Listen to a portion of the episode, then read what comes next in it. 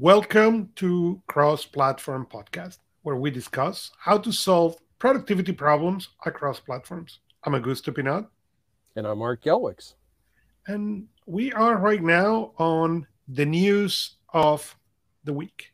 So, first, before we go into the news, I want to take a second to say thank you to the people who has write us back, mm-hmm. feedback on the show. Uh, thank you very much. Uh, it helped us to make a better show.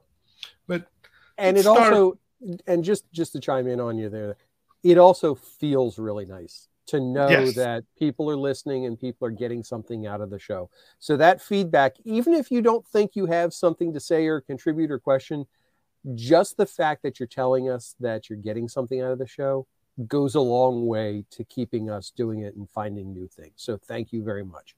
Yes. Thank you. Thank you. So the first news of the week Adaptive charging will extend your Chromebook's long term battery life. It's coming soon to Chrome. OS. I was kind of excited to see this. This is a feature that I've started to take advantage of uh, since my Samsung phone got upgraded to Android 12. It's an option on there, uh, controlled charging. Windows 11 also, or my Samsung uh, Galaxy Book has it as an option as well.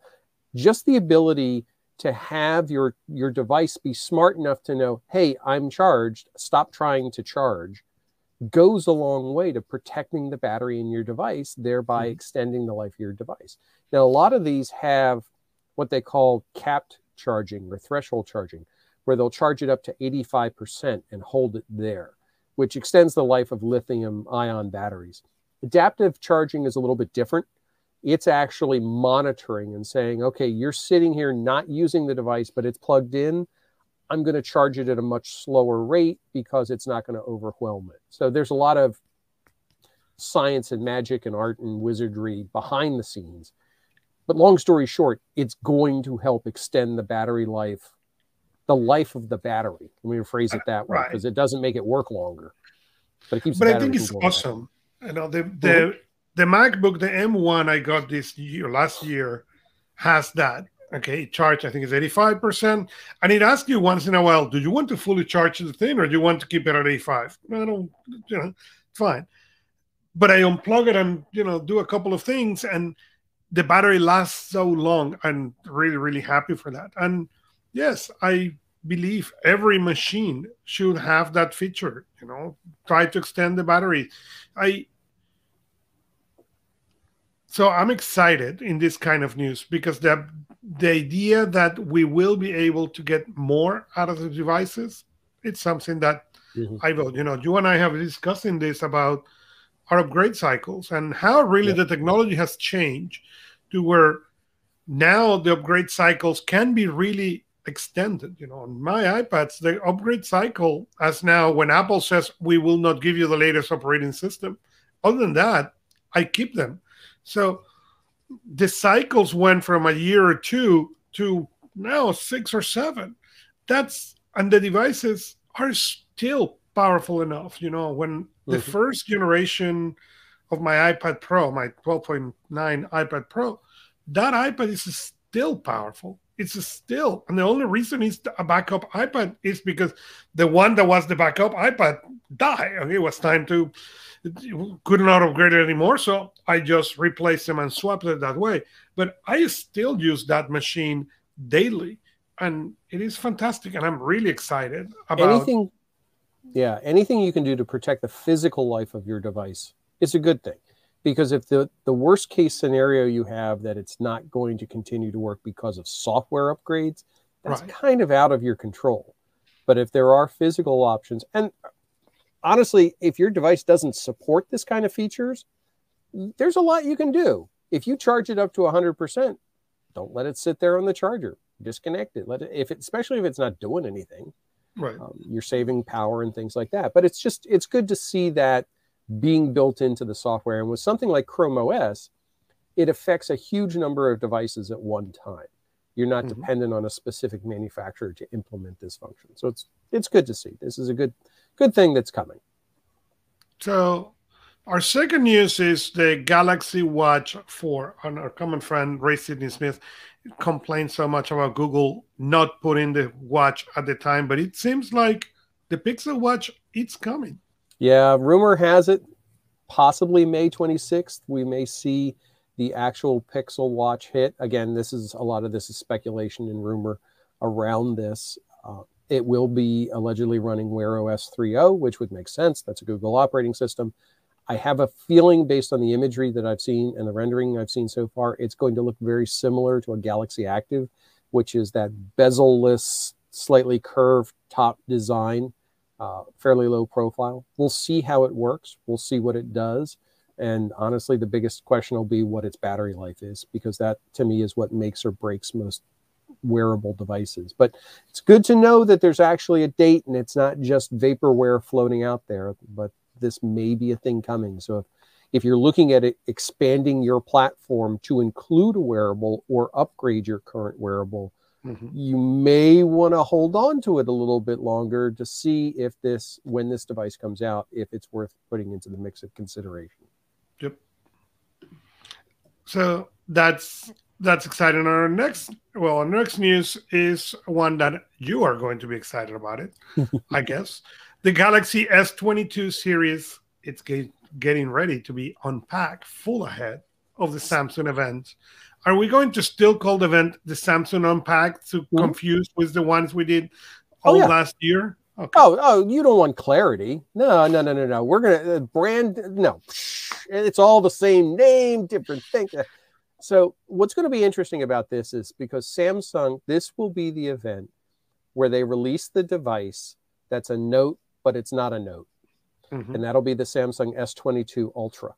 The Ultra, when you look at the renders, looks like a Note it's the it's that squared off body design. It has right. an S Pen. It has all those capabilities. But it's not a note. But it the note name is gone. So it will be a note in all things but name. It looks like there's four different tiers of the S22 device, different configurations as always, different colors as always.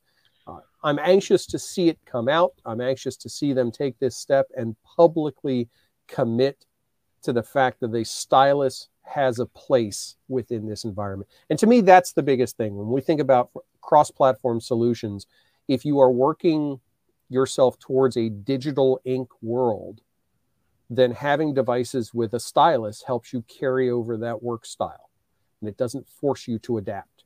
Well, to me, this is that kind of statement. So, Samsung either totally intentionally leaks all this stuff or is it the worst secret keepers in the world? Hard to say but we're going to see this coming out in a couple of weeks. So when the Unpacked event hits, I guarantee we're going to cover it on some of the other shows. Good. And our next news now is on Apple, and Apple is doing something interesting. You know, Apple is going to start allowing the developers to offer code for subscription. And the only reason I said diff- I'm saying something different as the most ironic that I can because this should have been available on day two. But finally in 2020, God knows how many years after the Apple Store was launched, finally you will be able to create special discount codes and all those to boost your sales. So finally you are going to be able to do promotions. I remember I think it was OmniFocus who they at some point tried to create a package and to upgrade from three to four and it was a nightmare basically for them to be able to do that so finally apple is doing this and our last piece of news comes from fossil so fossil promised alexa it's coming down to the smartwatches soon this and, ought to be interesting. For those of you who didn't hear it, um, the Echo decided to join the show, so we have apparently we have to watch this as well. That's the problem. Every time I forgot to call every her time. Madame A That's instead okay. of. That's okay. I apologize to all our listeners who are now dealing with who you've triggered. All, all the triggers that are out there. That's okay. I think so, everybody's used anyways, to that by now. What I was trying to bring is so far it seems like is the Apple Watch or the Google Watch. Okay, and the first, or Google Watch is trying to really revamp the, the Galaxy 4 is an example of that. This Pixel rumor is another example of that. But that's it as a smartwatch goes. Mm-hmm. And I wonder if having one with a Madame A that connects to the Amazon ecosystem could bring really competition for both for Apple as well as Google. You know, it's Amazon it's, has this device. I forgot the name for exercise and fitness and mm-hmm. and stuff. I will find the name of the device because it's, so. I don't know. What do you think on that? Well, it's interesting because this actually means that there's four voice-based players within that ecosystem because you have Apple's Siri, you've got Google's Google Assistant, you've got Samsung, which currently the only voice assistant they offer on their watches is Bixby, uh, and they're still getting a lot of pressure to move the assistant onto the new platform. And now you'll have Fossil providing the Amazon app. Mm-hmm. Amazon has always been open to putting their applications in as many places as possible. Fossil is Wear OS based. So if we if we see Alexa, sh- sorry, if we see her come to uh, the Fossil watches, I don't think there's much stopping it to then become available on other Wear OS devices. It'll be interesting to see if that spreads. I well, I would love to see how well that is, works. That is what the article is not clear if they are planning to do Wear OS with the Madame A or they are planning to do something different where Madame A is the center. Where uh, if that is the case, Amazon could integrate that with a Amazon Halo, the band to do the move to yeah. sleep, and then bring a strong third player into this game. Could be. I'm not as familiar with the Halo or what the operating system that the Halo runs under. Uh, they could become a factor. The the thing that Fossil has as is as an advantage is they have diversity of product. They have a lot of mm-hmm. different Fossil watches, and they are a fashion brand more than they are a functional brand. Well, Alex, er, Madame A is. I'm going to keep catching myself now. She's one of those types of things that it fits into that fashion over function type of environment. I think um, that's just personal perspective of it. So, regardless of that, I think it's great. I think it'll be nice to see it on the platform. I'll nice to it'll be nice to see how well it works and how well it mm-hmm. doesn't work, what its limitations are. Because if nothing else, competition drives innovation in these kinds of situations. Exactly. So. Exactly. Well, and with this, we came to the end of the news section. Follow us where you like to listen podcast, like us or subscribe to us and leave us a review. You can also interact with us on personalproductivity.club. We have a channel. We can participate and talk. We are Gusto Pinaud and Art Gelwicks. And see you next time from your favorite device.